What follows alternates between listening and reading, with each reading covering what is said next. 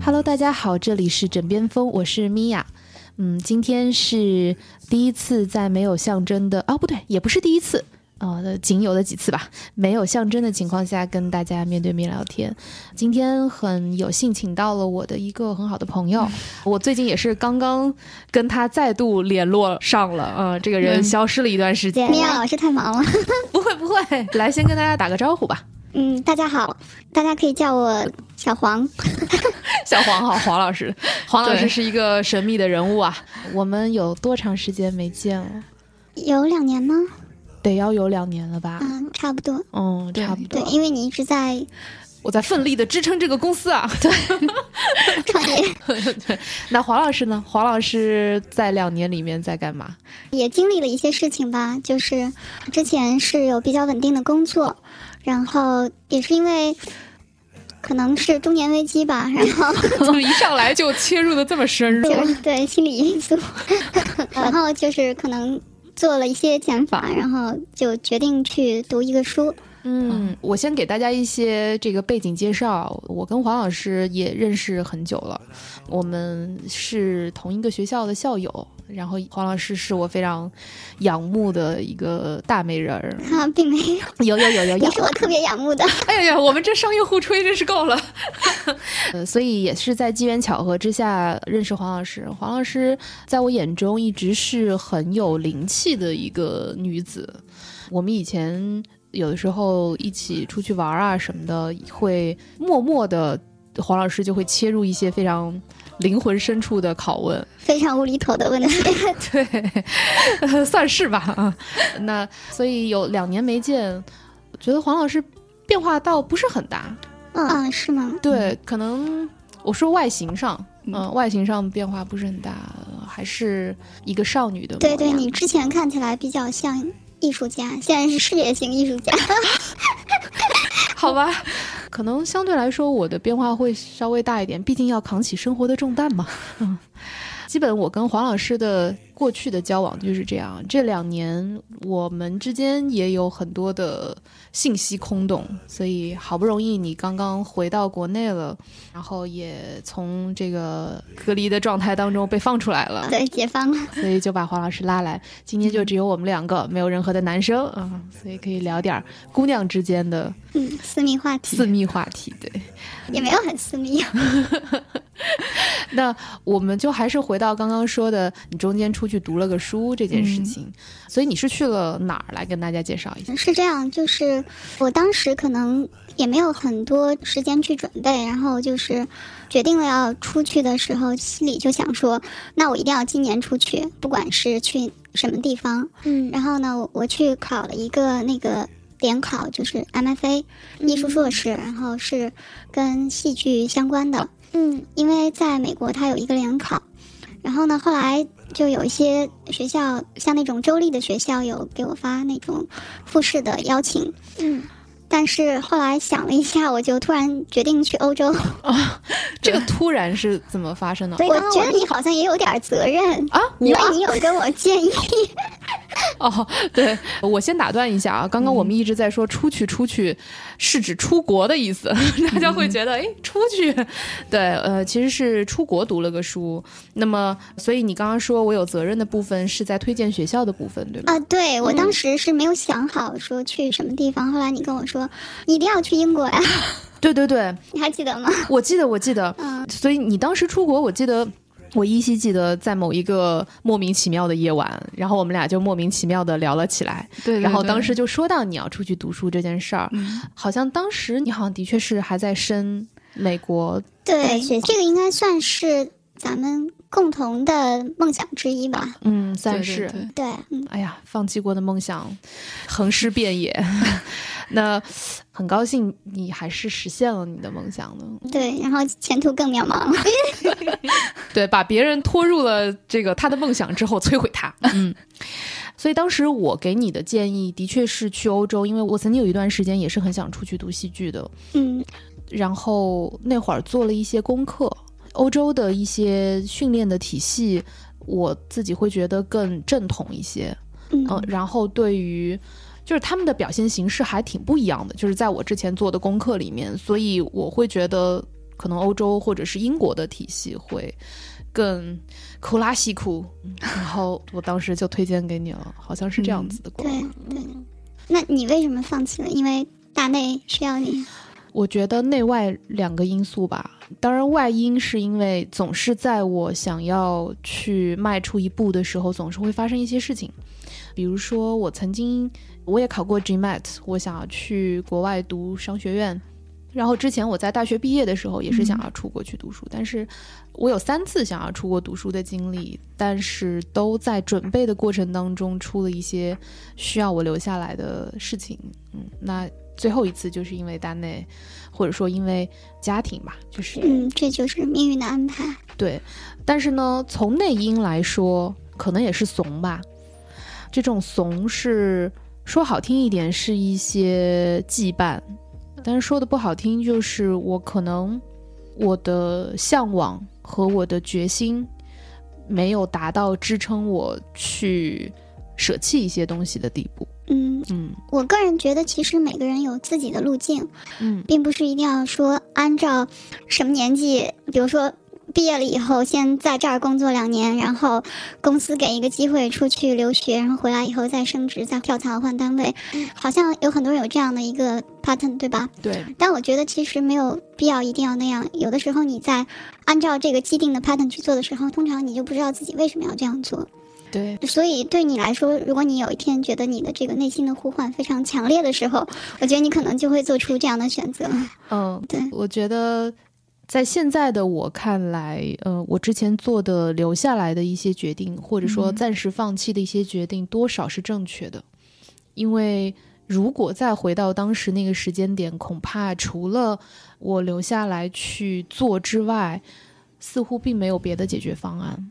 但是你说的没有错，等哪天对吧？大内这个令人糟心的孩子能够自己往前跑的时候，或者说等到哪天突然心血来潮，可能你可以远程办公的时候，嗯有可能，然后我就去开拓一个国际分公司，嗯，然后顺便把书读了。完美的计划。那再说回到你的这个戏剧求学之路，所以往戏剧这个方向去走是很多年的一个想法嘛？然后中间又走了些什么样的弯路呢？对，其实是很久了，但中间走的路到底算不算弯路，其实我也说不好，因为你也得挣钱吧。你也得攒钱是吧？对你不可能就是一毕业就继续跟父母在张口就说你们再支持我去花一大笔钱去留学什么的。我觉得中国的父母都会担心你就业的问题。如果你说我我是去读一个跟艺术相关的，然后爸妈说读来干嘛？能吃对，饭吗？然后你的父母又不是那种能供你一辈子的，他们自己也没有到这个程度，你也不好意思再啃老，所以这个时候还是会想要自食其力一下，然后去往前走一走。其实我觉得我们是比较乖的一代人吧，像嗯八零后，会有一种就是。我在每个岗位上都能发光发热，这样一种心态，至少就是在学校里大家都很乖，对。然后毕业了以后，初衷都是我能干好这个工作，嗯，但是可能最后就发现，呃，其实可能并没有那么适合，或者并没有那么想要去做这个行业，嗯。嗯，对，所以也是一个慢慢探索、去发现自己的一个过程，嗯。嗯，但是有一些生活的经历，我觉得其实对于了解自己、了解人类、了解这个社会上大家在干什么，还是很有帮助的。嗯。否则你说，如果我们去学跟艺术相关的东西，但是你对真实的社会一无所知，其实也是一个，我觉得也会形成一个空白点吧。嗯，那我有一个这个迷思啊，就是说，比如说大家会觉得，哎呀，学戏剧或者你是表演这个方向的为主对对对，那大家不会觉得说啊，那这青春已逝还能有优势吗？就是大家都会觉得说，哎呀，这个好像似乎是一个比较青春范的这种学科，就是好像年轻漂亮是去往这个学科去走的一个先决条件。对，这个确实是一个现实吧。哦，的确是就。好比说，对，好比说我在上大学那会儿啊，我因为我们学的不是艺术专业嘛，嗯，咱们是综合类。大学，对吧？对对对，然后，然后呢，即便说你参加了艺术团，然后你经常有演出，这种情况下，人家仍然会说，就是你去咨询一些朋友的时候，你说，哎，我想把这个当成自己的事业去发展，嗯他们仍然会朝你泼冷水，说，哎，你看你不是那个科班的，对啊，你呃凭什么？必须是中戏的或者北电的才行，要不上戏，要不浙传什么，反正就有无数这样的闪光的学校，嗯有这么多的毕业生，然后你为什么要去跟他们抢饭碗？你肯定抢不过。嗯，所以其实如果说大家都往一条路上走，肯定是行不通的吧。嗯，嗯，就好比我现在，我确实是我也不知道自己能做什么。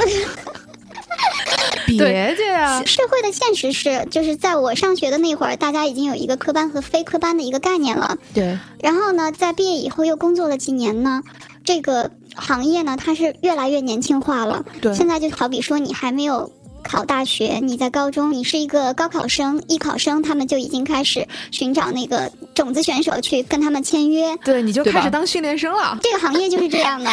对，一方面是怎么说呢，偏商业的那个部分肯定是越来越跟什么韩国啊这样的其他国家去接轨。另外一方面呢，如果你仔细的想清楚，你学这个是为了什么？如果你不是为了某一天你成为明星，那其实你可能跟他们走的并不是同一条路。虽然你不知道路是什么样的，但是你可以自己找到一条适合你的路。嗯，对，如果你是为了去接近艺术，你为的是艺术本身，或者说你为的是自己，那这个出发点就可能是不太一样。明白。嗯但是话又说回来，这嗯种更加悦己的这种出发点和视角，可能对于非常年轻的朋友们，在这个人生或者职业选择的早期，似乎有点奢侈。就是说，大家可能都不太会说啊，我为了让我自己开心而我去选择某一个方向。嗯，对，但我觉得似乎比如说九零后、九五后，他们更勇敢一些，啊，对，反正是比我勇敢多了。反正比我勇敢。嗯，对，因为我也是，就是刚才那个话题，就是说，上学的时候人家会跟你说科班和非科班，然后你工作了以后，他会跟你说，哎，你现在已经过了二十五岁了，没机会了。然后完了之后就说，哎，你看你现在奔三了，更没机会了。对，人家总会跟你说，如果你再早两年就怎么怎么样。哎，对，对，是，但是问题是。你再早两年，他还是会跟你说，你再早两年会更好一些，对，对所以永远没有那个最合适的时候，所以当下就是最合适的。对，从现实出发就是当下。那比如说像你读的是戏剧，或者说戏剧的这种表演，嗯，那么一定要出国读吗？就是说，比如说在国内不是也有一些这种培训的？对，有有有有，我也去参加过考试，然后在复试的时候，老师问我说：“你觉得你毕业以后找工作容易吗？你为什么要转行呢对啊，？”然后就是很担心生计问题，就很替你担心哦生计问题。嗯这个其实我觉得是一个出于关心吧，嗯但嗯，某种程度上你也可以说它是年龄歧视。嗯，就是在中国，这个是非常大家已经不感觉到年龄歧视的一个年龄歧视。嗯，对，嗯但是如果你出国的话，他不会，考官不会因为你年纪大一些就怎么样，就觉得你不适合再去读这个专业，因为读这个专业是你自己的决定，嗯，你是不是能够符合他录取的标准是他的决定，明白。所以这是两件事情。对，所以选择出国的其中一个原因是会被比较公平的去对待，我觉得就是录取的可能性会大一些吧。成功率高一点。嗯，对对对，嗯，明白，明白。因为我认识的读这个专业的人有五十多岁的，有六十岁的。哦对就各个年龄段的都有，当然肯定还是以大学毕业生为主吧，因为你研究生的课程嘛，肯定是以年轻人为主，但是也是各个年龄段的人都有。明白。嗯那比如说，当时你在考试的时候是什么形态的考试呢？就比如说，在国内如果要读研究生的话，你会经过一个国家统一的研究生考试。嗯，会有笔试是吗？好像也不，我不知道哎。国内的。呃，我不知道艺术型是怎么样，但是它至少会需要一个面试，或者会需要一个 audition 类的。就如果是那种比如说一年的那种培训班的项目，嗯然后呢，它会有一个初试和复试。嗯初试的时候可能就是诗朗诵，然后到复试的时候，可能你就是要唱歌，声台形表嘛，就是嗯唱歌，然后再来一段形体，然后再来一个什么小品之类的，就是几个竞争的同学、嗯大家一起搭一下，对，变成一组，其实跟那个艺考都是一样的。嗯，那你有专门为这个考试去做什么样的准备吗？但是国外它不是这样，它的那个考试是以独白的形式，嗯。就是他可能觉得在你这个阶段能够最准确的反映你的实力的，就是你自己准备一个独白，嗯。然后呢是两个独白，一个是古典的，一个是现代的。嗯。古典的呢，通常大家就默认为是莎士比亚莎士，比亚，对，然后呢，当代的就会比较广泛一些。一般来说呢，一个是 drama 的话，另外一个就要是 comedy，然后就是要不同气质、不同类型的。嗯。嗯，就是一个是剧情片的话，一个就是喜剧片。对，要展现你性格的不同面，你驾驭不同风格的能力。明白明白，所以就只需要两段独白。两段独白，对，那这个是录好之后给他，还是你要当面去？都是面试，哦，所以你要飞到飞到那个面试点。就好比说美国，它有几个面试点，那个考官他就像候鸟一样，他会飞到不同的点去。哦，嗯，就比如说纽约某一个楼，然后呢，基本上所有的学校都在这个楼里面，嗯或者有些学校他觉得自己很牛气的话，他就在某一些高级酒店，然后在那边包一个会议室啊，或者什么对，然后通常但是这些都不会太远，对，这几个地方之间不会太远。然后呢，考生呢就比如说去一个楼里面，他可能就在不同的房间，去面试不同的学校。去面试不同的学校，对。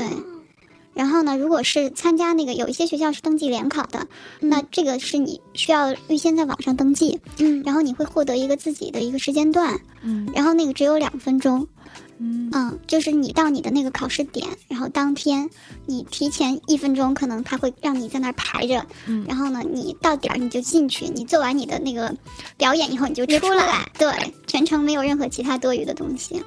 然后底下那个几十个学校的老师就在下面，就像那个观众一样在看你，哦，然后就跟那个你就在那个讲台上，对，哇，有一种这个叫青春有你的那个感觉，就是要各种被老师 pick。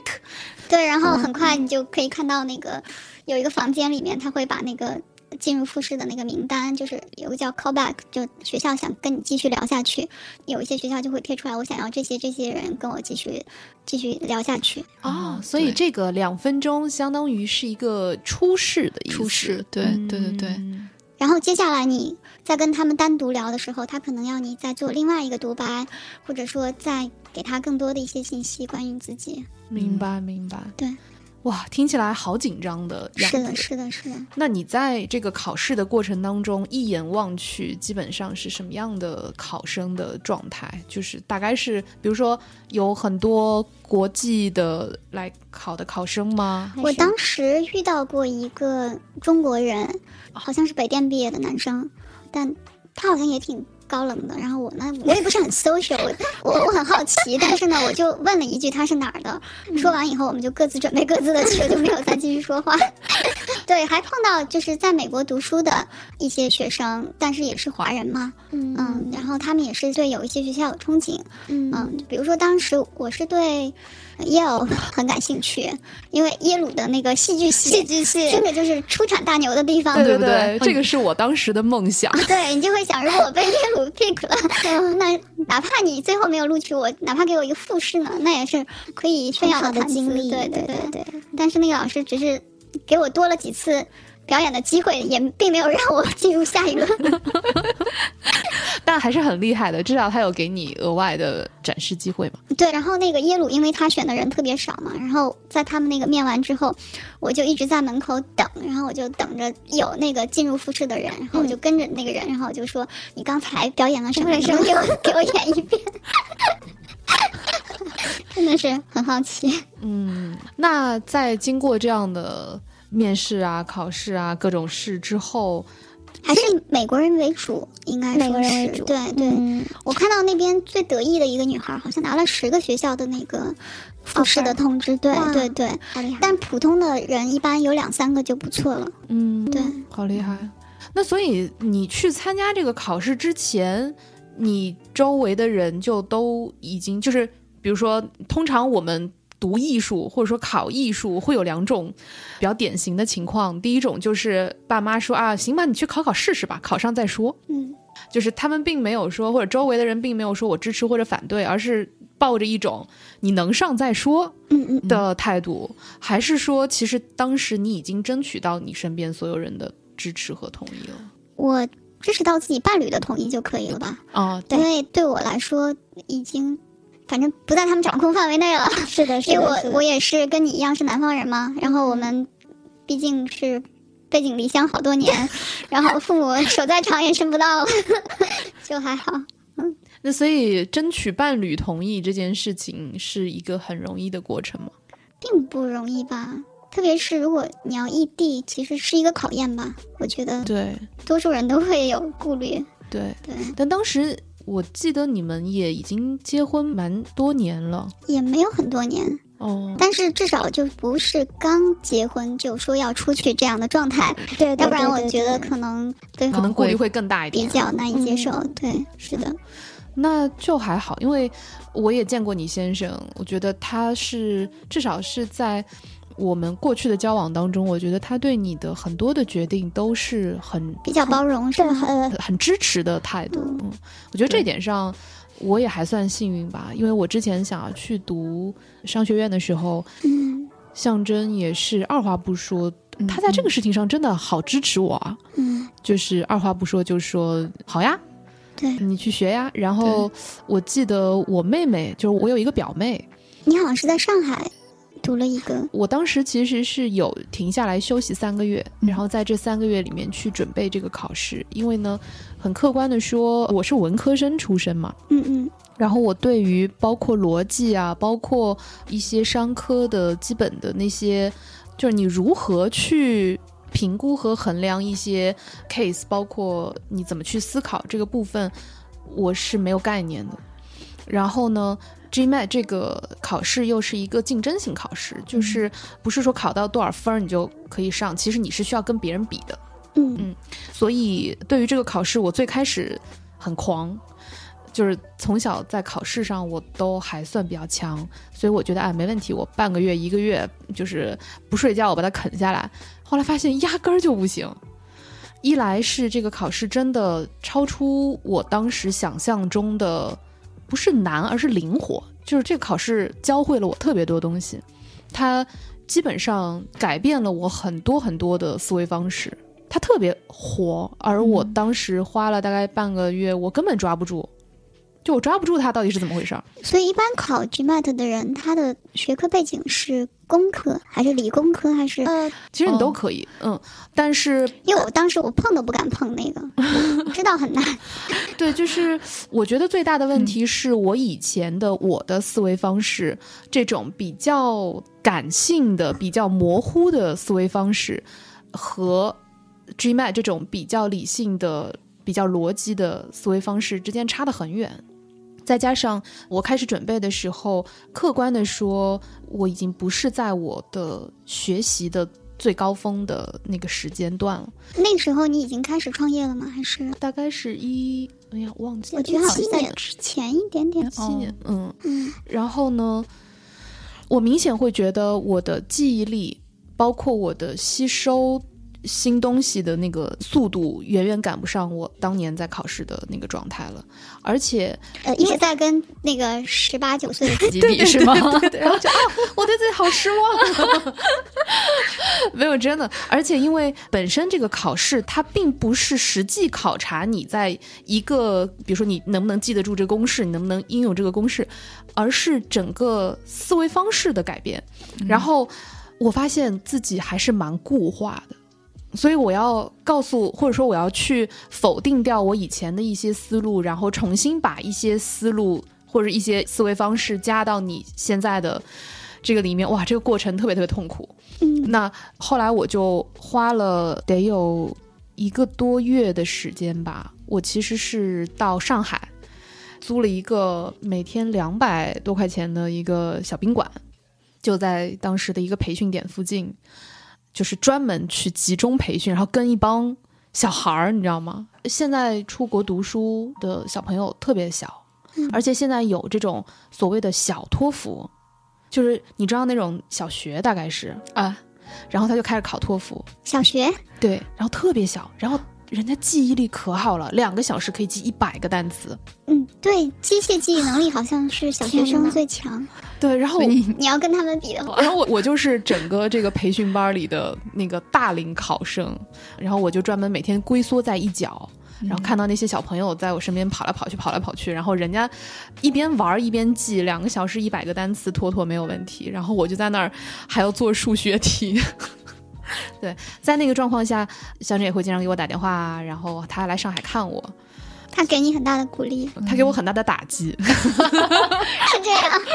对让你鼓励倒更兴奋。说不上，对对对，就说那你还没学好吗？然后就是那种。给你负向激励是吗？对对对，但是还是挺好的吧。所以我印象中，其实你们俩是互相支持。然后你说过一个你们的决定，我觉得还是挺感动的。哦，是吗？对对对，我记得你好像说过，你们决定说就是，比如说这一年我支持你，然后下一年你支持我。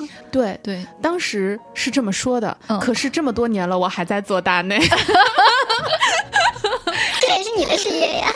真是的。嗯，那我只能把它当我自己事业了呀。讨厌，真的，嗯，还是被框了。爱所以其实你看，你想读 MBA，然后结果你就从实践的角度去自学成才了。对对对，是我也是这样说服我自己的，就是说，但你有做公司的经验了。对等哪一天我真的要申请的时候，我就可以去申请那个创业，我不知道中文怎么翻啊，大概就是创业学这样的一个方向吧。嗯，嗯，你还可以辅导我那个 GMAT。就以我这个半吊子的水平，可以的啊。反正不说我的 GMAT 的悲惨经历了，就还是回到你身上吧。那比如说，当你真的去到国外去开始修这个学科的时候，会觉得它跟你想象中一样吗？其实你刚才讲到说，在一群小朋友中间，感觉自己很迟钝什么的，我突然在想，我也在一群小朋友中间，我当时确实心里也是有一些压力的，因为你会觉得说，哎，我会不会体力不如别人？嗯对，然后所以其实我当时给自己定了很多规矩吧，等于说就是不要请病假，也尽量不要请事假。所以就是我三月份的时候生了一次小的胃病，嗯然后在那个之前就并没有缺过课，然后就觉得还是挺好的，坚持下来了。对，就是当你真的开始去到当地，然后开始进入这个 program 之后，你会觉得它跟你最开始的期待是比较一致的吗？嗯，最开始会有一种很激动的感觉。实话实说 Finally，老娘到这儿了。你你会觉得说，哦，是我今天在做这个练习，真的是很有意思。然后每天你都会，就是你的大脑和你的身体，就是全都是围绕着你们做的练习去进行的。然后其实基本上没有任何空闲的时候。嗯嗯，对。然后我觉得其实这个状态是挺好的，嗯嗯、但是怎么讲呢？就是有的时候你也会担心，嗯，因为你在一个别的语境里面，对啊啊、，你待几个月，然后突然你觉得，哎，我的中文是不是退步了？然后你回来待了一段时间，回去你发现我的英文又退步了，好像就是、就是在一个需要你去平衡去。既去学习，然后又能巩固自己原来的文化基础也好，就是原来的积累也好，这个方面我觉得有点微妙吧。嗯，明白。嗯，那现在，对，但他们的那个训练的体制，我觉得是非常的科学的。嗯嗯，他不会说上来就告诉你，哎，你要这么演，你要那么演，不会。我们的练习也从来不会说你们去排一个小品，然后在课堂上演，不会是这样。就是所有的东西必须是即兴的，必须是在你的规定情境下，你对这个别人做出来的一个对你的自然做的反应，必须是一个反应，然后不能是你有预设的。就好比说。你也不可以对另外一个演员说，我需要你这么演，或者你这么演，我就可以这样演。你给我一个这个前提，我就可以给你这么一个反馈，不可以。就不要设第一，你不是导演；嗯第二，这个训练它的目的是为了考验你们对规定情境的接受能力和你的反应能力。嗯你相信多少，你的感受力、你的信念感啊什么这些东西。但是如果说你去编一段台词，你去编一个情节，然后你再去呈现的话，实际上你把自己当成了编剧和导演。对，对，所以就是那个出发点是不一样，所以他们的就是第一步你必须做到真实嗯。truthfully，嗯，然后在这个基础上你才可以谈到表演的技巧。明白。那比如说，当你经过了这样的一些练习之后，比如说再回到当下，比如说回到国内啊，或者是回到真实的表演的场景下面，因为现在我的迷思是在这一套东西是只为了剧场。就他更面对剧场的一种训练方式，还是说，因为现在毕竟大家在看的很多的表演是呈现在镜头面前的，嗯嗯嗯，那么，但是镜头面前也是这样吗？还是说这个 program 或者你们的训练体系是更面向剧场表演？英国它没有专门针对影视的，或者说这样的学校比较少。嗯，大部分的跟戏剧相关的学校一般都是针对于舞台嗯舞台剧。嗯嗯嗯那么我也问过老师为什么是这样，当然他们肯定是也是回答过不少人这样的问题，呃，就是说呃其实他们觉得这两个表演并没有本质上的区别，嗯，只是可能你要去适应机器，你要去适应摄像头的话，你需要有一个适应的过程，嗯。但当你对这个流程比较熟悉了之后，你就不会有什么障碍。就是表演本身是相通的，是一致的。对对对，嗯。但是我们可能经常会说，做戏剧、演戏剧的演员，他们在演影视的时候很夸张或者什么，我觉得这个可能是对镜头呈现的这个效果还没有很适应，没有完全切换过来，或者什么其他的原因。明白。那现在你是不是快毕业了？呃，对，因为这个疫情的原因，我我也不知道我会怎么毕业。现在网上答辩，这个直播答辩。演，出，因为现在英国的这个剧场啊、电影院什么的，包括什么酒吧，已经全都关了嘛。嗯目前是不营业的状态，嗯，所以我们可以预见的这几个月，它也应该不会开，嗯，所以就不会有什么公开的演出。嗯对，嗯，那等到毕业之后，你有什么安排呢？你是想要嗯怎么说呢？就是你是想要从事这个方面的职业吗？还对是对对，对于我来说，我之所以学这个，肯定是对这个事情抱有热情，对吧？嗯，就好比以前我们在参加艺术团的时候，会觉得啊，只要站在台上就觉得。很神圣啊，或者什么的，就这种啊，很快乐。练习的时候，那种快乐也很纯粹，嗯，就是很放大的一种快乐。所以，如果是能从事相关的行业，我觉得就是可以的。但对于我来说，同时，我觉得我对自己也负有一个养活自己的一个义务，所以也会说，不管怎么样，先就业再择业。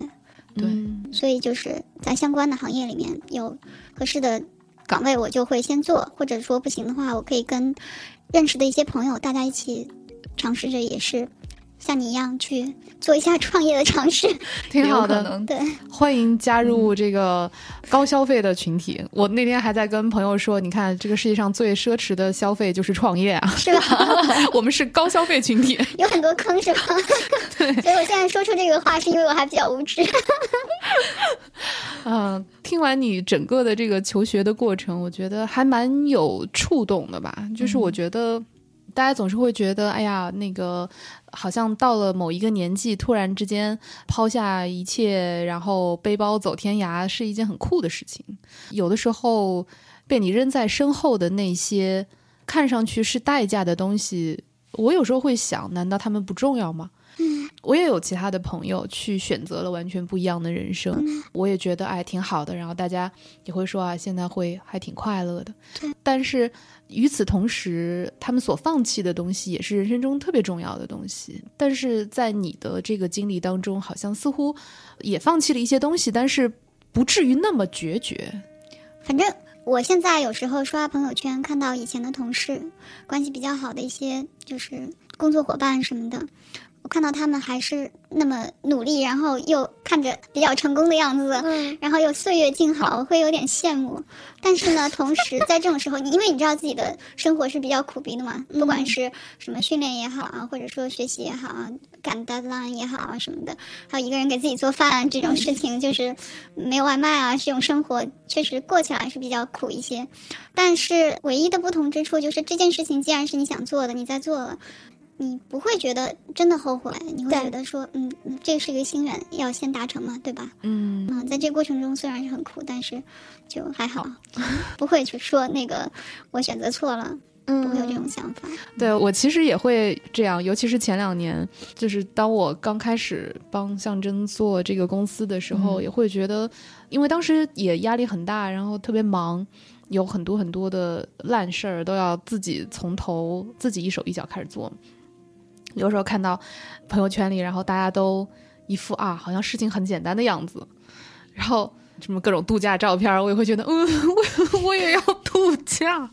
我跟象征在过去的两年里面，每一年大概只有休息个位数天吧，嗯，就是基本上到后来都觉得自己。就是连时间都很恍惚，基本上一直在工作，所以今年会对自己有很多的调节。一方面，我跟象征的那个身体也没有以前好了，他虽然看上去还是这样胖胖的、很可爱的样子，但我觉得，因为象征到今年就四十岁了，就他没有他看上去的那个样子。大家知道象征的年龄啊，吗？大家知道，知道，知道，知道，知道，知道。对，所以已经不再是一个宝宝了。嗯，啊，对，我也是，我今年就三十五周岁了。嗯，所以客观上来说，挺好的，体长大真好。说的好像可以不用长大似的。体能上的确会是个问题吧，嗯而且我觉得随着年龄的增加，我们都要学着用脑子去赚钱，或者用脑子去生活，而不是用身体。啊，这是个很好的点。嗯，我现在不是回归身体之后，不是很知道怎么用脑子。开玩笑，但真的说，对于那个商业，我我是没有什么概念的，可能对，但的确是这样子，因为身体会成为你的弱项，就是你不可能用你的弱项去跟别人的强项去 PK 嘛。嗯那你必须要把，就我觉得这一点无论在任何行业都很重要，就是你要把你的对手拖到你的这个 playground 来，就拖到你的地盘上来对战。你不要到别人的地盘上去跟他对战，那不能喊麦了，是吧？所以就是对于我们来说，要慢慢的学会去运用或者利用时间，或者以前的人生中跌过这么多坑所得到的那些教训吧。嗯，可能这个也是今年我跟象征一个比较大的课题。可以谈一谈，比如说你今年有什么小目标吗？小目标啊，今年这个情形我们还拿大家都是 活下来就行了。对，活着，这就是我们的小目标。嗯，但从私心来说，我们认识这么多年，我算是个脸皮比较薄，也一直还蛮骄傲的人，所以活着是我们的小目标。但是除了活着之外，我也希望我们能够尽可能的活得好一点。嗯，苟延残喘的活着不叫活着。摩羯座，对啊，那在这个争取活着的过程当中，其实我们也有一些解决不了的一些麻烦，比如说我昨天还在办公室被我婆婆催生，啊，真的就是她会打一个视频电话给我，对，这是你熬通宵的原因吧？不是，回这个通宵工作太让我震惊了。没有没有没有，的确，关于生小孩儿这个话题，我们也在咱们俩聊过很多次，对我们聊过很多次，不断的刷新对方的进度。对 啊，然后我跟象征也。包括在节目当中，我们也聊过几次。对对对，目前我们也还没有什么特别好的解决方法吧，就是可能还在找一个合适的 timing。我不知道，就是我身边的人都告诉我说你想太多，你想太多。嗯我也觉得我想太多，可是但凡我们会去想，就说明这个东西好像还没有准备好。嗯，嗯，对所以前期说了这么久，大家都不知道，其实今天你找我来的目的。对啊，我不想这么快就把这个话题摊开，对吧？对啊，那在这个问题上，你好像已经找到，找到了一个对 temporary 的 solution。对对对，然后呃分享分享呗。对，因为因为我跟米娅，我们俩就是大家一一直是互相打气嘛。嗯，然后呢，曾经他也跟我说过，他想去那个美国冻卵。对对对，还是我外婆建议的。哦，还是你外婆？对我外婆有一天突然给我发了个消息，说那个好像是是意思是说你不如考虑一下冻卵，嗯嗯嗯，因为我外婆是一个在她那个年代很高知的一个女性，而且她是个医生，然后她正好又是妇产科的医生，哦，对所以她对这个东西很懂。然后呢，他就告诉我说啊，你现在这个质量已经不大行了什么的，就反正各种吓唬我。然后就说你要不要去动一下？这还是好几年前，就当时我们俩聊那会儿，嗯是我外婆建议的。那等于说是我听了你外婆的建议，对，结果我就没有动作。对你还小，对，所以既然已经说出来了，我们刚刚就说到冻卵这件事情嘛。对，嗯，你是，就是践行了一下我们的小梦想。所以整个过程是什么样的嘛？来跟我说说呗。嗯，我刚好是因为也是周围有朋友，也是一些女生，大家一直在讨论这个话题，嗯，然后都在做调查，然后再说我们要不要做，然后刚好又有一个朋友，他可能有类似的经验，嗯。然后就介绍了一下，因为美国的有一些州是合法的，就比如说加州，它是合法的，就是这种辅助生殖，嗯。有专业的机构。然后呢，我记得前一阵还是什么时候，好像也有很多那个公众号在推类似的那个，对，哦对我其实之前有看过一些其他的，但是我当时没有怎么读到美国的，但是好像在香港还是什么地方也是可以做。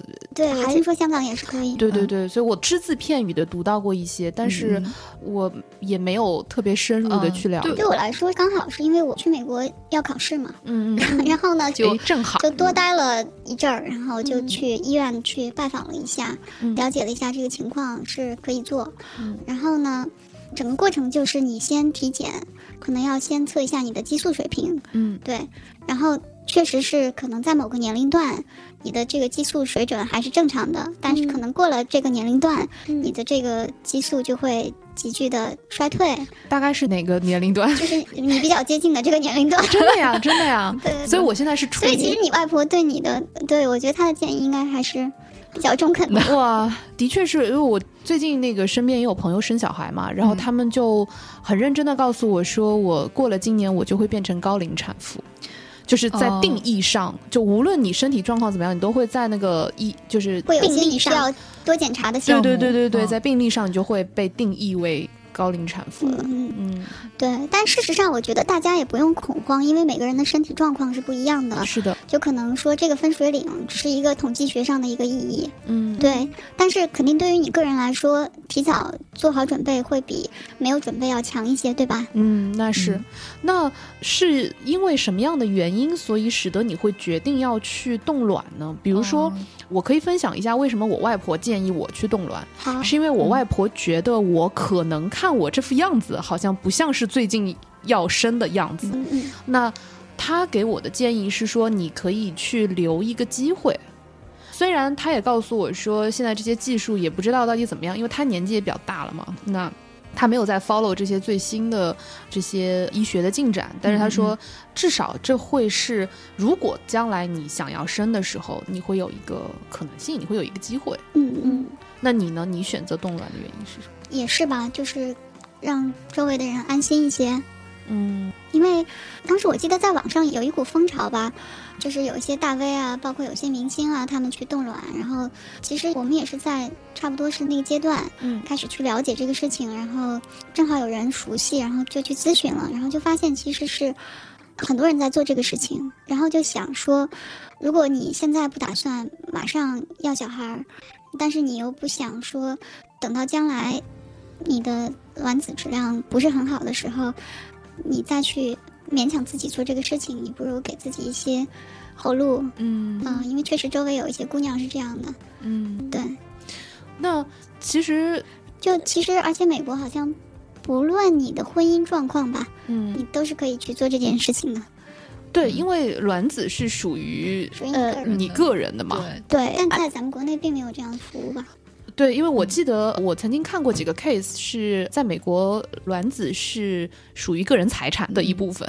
对，对，针对如果有配偶，而且你决定要跟你的配偶生孩子的话，你也可以选择冻胚胎，哦。因为这样的话，它的那个存活率会更高一些。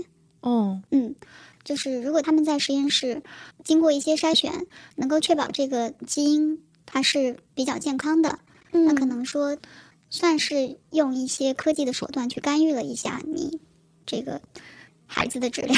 哦，对，那在这个过程当中，你会有什么样的担心吗？就是对于这种技术，或者说，因为大家总会有一种心理上的趋向，会觉得那我自然生产，或者说我自然怀孕，好像似乎是一个更好的选择。但也有一些人他本身不具备，就可能自然怀孕会比较困难一些。，对，也有可能吧。明白。嗯，这个我非常能理解，我觉得这个就是一个大家所需要的一个 Plan B。嗯那但是你其实也可以自然生产，但是与此同时，你有一个另外的选择，这个选择是你可以去冻卵或者去做呃试管婴儿。对，现在其实大家的选择非常多。对，如果我去冻卵，我觉得这个好像在那儿是非常普通的一件事情。嗯嗯嗯然后还有一些人他，比如说是也有捐卵的人，哦，就比如说有一些人他想要一个宝宝，然后呢他，比如说是个单身的男士，嗯嗯他可能会去寻求一个合法的途径找到捐卵的人，然后呢可以拥有一个属于他自己的孩子。当然也真的会有人很想当家长，哦，哪怕是单亲的家长，对，真的真的会有。那也会有人会选择像什么代孕啊这样的，因为比如说他个人怀孕的话风险会比较高，有一些健康方面的，哦，就比如疾病，他会白明白不，适合去怀孕。嗯，对，现在这样做的人其实不少吧？我觉得嗯在那边看到中国人有三分之一，哦，真的，对对，是一个非常大的市场。那你去冻卵的机构，这个机构是一个美国机构，对，是一个当地应该是比较大的一个生殖中心。呃，嗯。但是这个机构并不是，比如说，因为你看到有三分之一的中国人，但它并不是专门面向亚洲群体或者是怎样的一个嗯。服务，并不是，对。对，因为中国人好像也会比较看口碑啊，或者什么样的。哦，对。明白明白。大众点评五颗星儿，对对对，我瞎说的。口口相传吧，可能是那样。嗯，那在这个过程当中会比较痛苦吗？就是有什么不舒服的地方吗？对，我觉得这可能是你关心的一个方面哈。对，就其实会有一阵子是不舒服，因为你需要打那个激素的针，哦，嗯就你在从开始打那个促排卵的针开始，嗯，你每天要从自己的这个肚子这儿注射进去一些促排卵的药，然后有两种药，我记得有一种是特别疼，就是在注射的过程中就很疼，嗯，然后哎，你好像还是很怕疼的一个人，我超怕疼我，记得，超级怕疼。我对于生孩子一个巨大的恐惧就是很疼。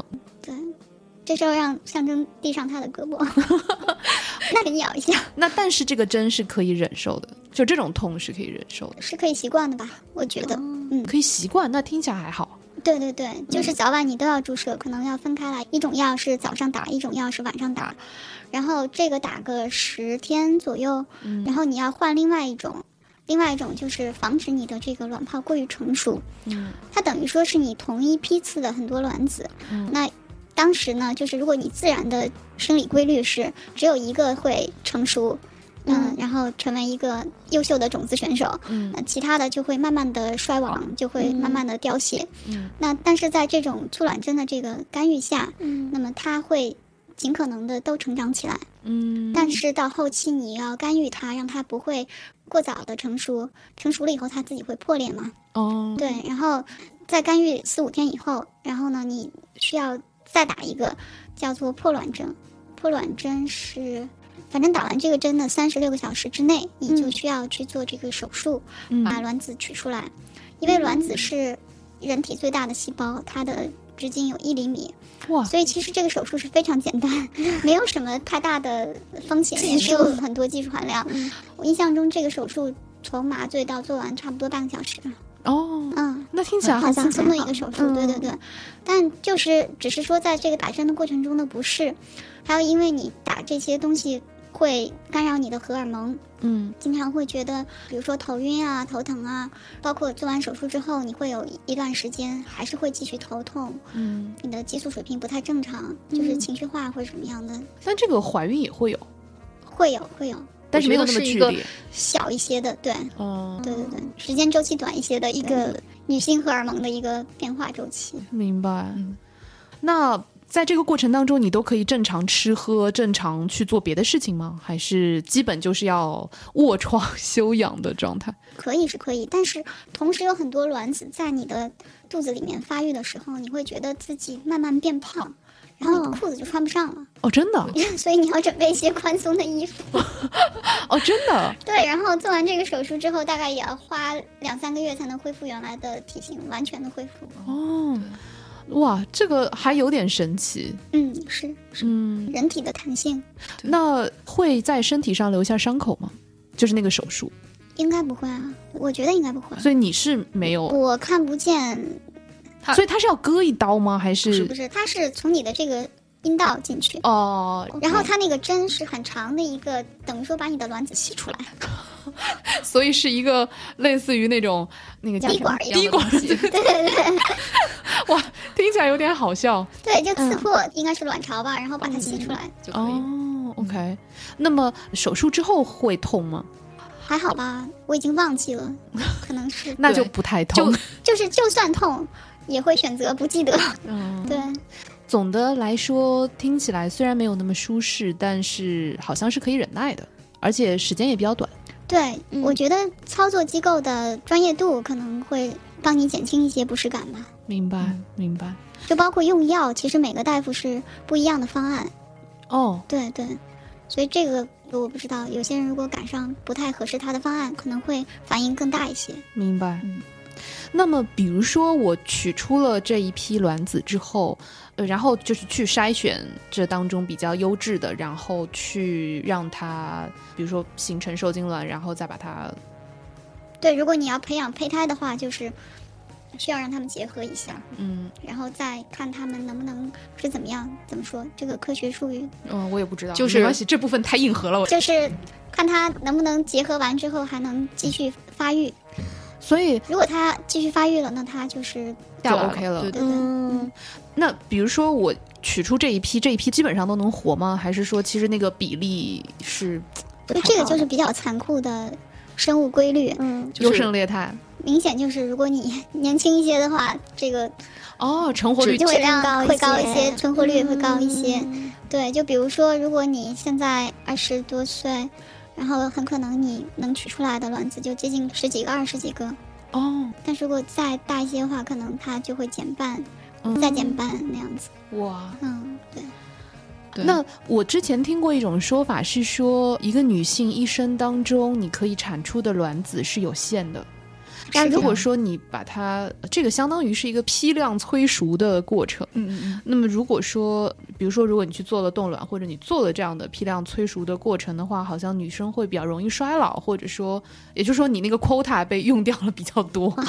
我觉得好像这是大家真的是很关心，也特别容易产生误区的一个点，嗯嗯嗯因为实际上应该说是你的批次是有限额的，嗯但是你在同一批次里面催熟的这些，它本来就是要掉嗯，期本来就是要死掉的。对，啊，所以以等于说他从这同一批次里面选择了一些优秀的，嗯，所以它并不影响你整体的那个不影响 quota，对对对，好的总额并不影响，哦，OK，嗯并不会导致你过早的去绝经或者怎么样，嗯，对，没有这个说法。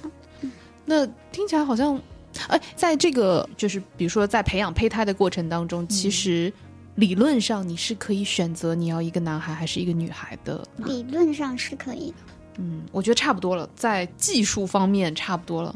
那所以当胚胎形成之后，就是比如说我这个冻卵或者怎么样，这个部分已经完成了，那其实理论上你是可以选择我要再把它放回肚子里去自己生育，或者说对对对，你可以嗯选择试管，或者说你可以选择辅助生育。嗯，对，明白。那这个听起来好像是一个还就是不失为一个可以被考虑的选项。我觉得至少我现在听下来，我觉得哎可以考虑啊。那整个的这个过程当中，大概需要花多少钱？会很贵吗？会很贵，会破产的。真的吗？不要吧。大概就是嗯，折合成人民币大概十十万多一点吧，或者十多万。嗯，对对，十多万就是可以去完成这样，包括你可以动一整批，一整批。理论上，如果他们质量还可以的话，呃也是可，以每年的存储的费用我记得好像是一千美元差不多。那还好。对，嗯手术的整体的这个费用好像也就是一万多美元出头。嗯，那再加上你自己的一些，比如说旅行的开销，或者在当地的住宿，对，吃旅行的开销就自己算，对，因人而异。所以差不多是两万美金左右，应该是可以 OK 的一件事，好像听起来嗯，两到三万。两到三万。嗯嗯，虽然不便宜，但是留存一些机会的话，我觉得好像似乎也还行。算是上了一个保险。嗯，大概是这种感觉。嗯，虽然不算一笔小钱，对，但是好像也不至于让人觉得会望而却步对的。对于 想要先创业的女性来说，是一个选择。哎呀妈呀，创业创得好，你就觉得可以够得着；创业创得不好，你就觉得离它越来越远了。嗯，我觉得今天聊了蛮多，怎么说呢？今天我们其实聊了两个部分，所以婆婆会听这个节目吗？我不知道哎，但是我妈听了以后还会再催吗？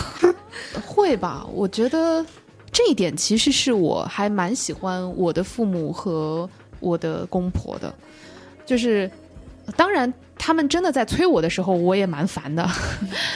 但是呢，他们有他们的坚持和他们的，比如说像我妈就会告诉我说：“你看你这样，我也很有压力，不是因为我周围的人说，而是因为我的那个外公外婆还健在，嗯嗯嗯，所以他会告诉我说：“你看，我也是别人的女儿，然后我也有我爸妈的期待要去满足。嗯，所以虽然我没有办法因为他这句话而说好吧，那我生吧，或者说好吧，我立刻生出来让你去交个作业，但是我能够理解他为什么要来，呃，完全能够理解。对。”对，所以从情感上来说，我理解，只是在行为上，我可能暂时没有办法立刻满足到他们，大概是这样的状况。那无论他们听不听吧，我觉得我也会愿意仔细的想一想这个可能性，对我也会愿意跟他们商量这个可能性。嗯嗯，今天基本上我们聊了两块内容，或者说聊了。跟你相关的两个比较大的部分，在这两年当中的两个重要的 update，一个是关于你在国外求学的过程，另外一个是关于其他的生育的可能性吧。我觉得都给了我一些很多的启发。我也会在近期，也希望可以找到更多我的女性朋友们，我们可以来聊聊大家的一些选择。主题就是中年危机与出路。呃，也不是中年危机了，就是其实，在我们节目上有蛮多相对比较年轻的朋友们，可能大家把我们当成是某种剧透在看，啊，就是人生剧透，你知道吗？就是啊，我参考。对，就比如说我现在十八岁，但是我将来也会遇到他那样的问题，嗯，我将来可能会遇到这个人这样子的困境，所以有一种好像虽然我现在还在看第一季，但是第三季我知道这个人他有可能会遇到一个问题，那种剧透感，对。然后呢，你会想知道哦，可能面对同样的问题，这个人他是这样做选择，然后他的人生是这样往下走了，然后 B 可能会这样做选择，C 可能会那样做选择。我觉得这个可能也是我们在停更了那么长时间之后又回来再继续做枕边风的一个嗯支撑我的一个基准和意义吧。就是我我希望给大家更多案例，或者给大家更多参照。参照。对、嗯你不一定要按照这个巨头去走，嗯，甚至你可以不要选 A、B、C，你可以选 D，对吧？以上都对，不是。如果他们嗯做出一些选择，然后说你们弱爆了，其实也是挺好的。我也希望看到。是的，是的，是的。所以，如果大家对于我们今天聊的话题有任何的看法，欢迎大家在你的收听平台下来给我们留言，或者说，也欢迎你们到枕边风的微博和微信来给我们留言。那我们也会在每周三把大家的一些留言中的故事，作为枕边的十万个为什么这个新的文字栏目来跟大家做回复和分享。当然，如果你不希望我们以任何形式来公开你的故事的话，也请标注保密。那呃，今天很感谢小感谢黄米娅老师 嗯，谢谢你跟我们讲了这么多。米娅老师是我的偶像。哎呀，别别别别！我还指望着哪天你上台的时候给我啊，我可以去蹭张戏票呢。哦，我好久都没有看戏了。对呢，今年上半年应该咱们都没机会看。啊，世界和平。对对对，嗯那也希望大家都可以好好的珍惜现在的生活，在大家都能够快快的一起健康的、快乐的度过现在的这个特殊时期。那今天谢谢黄老师的时间，我们最后请黄老师给我们带来一首歌吧，选一首，比如说你在留学期间经常会听的什么样的歌？我现在脑子里有一首，嗯，是因为跟你聊完天以后，突然想到了这首歌。嗯嗯，这个歌名叫《Am I Wrong》，啊，跟我聊完之后会质疑自己这个问题吗？要经常反省一下自己。嗯，好呀，那就在这首《Am I Wrong》当中，让我们结束今天的节目。也希望大家听完这期节目可以做个好梦，晚安。谢谢大家。